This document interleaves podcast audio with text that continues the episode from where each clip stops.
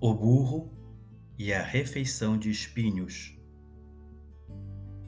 Uma fábula de Esopo.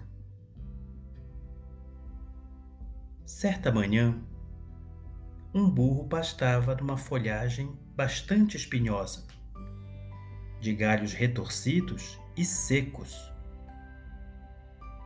Uma raposa que o avistou dirigiu-lhe estas zombeteiras palavras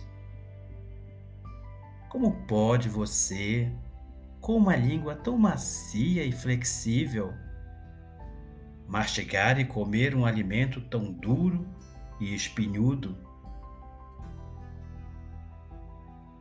Moral da história: Esta fábula é dirigida àquelas pessoas cuja língua macia profere palavras ásperas e perigosas.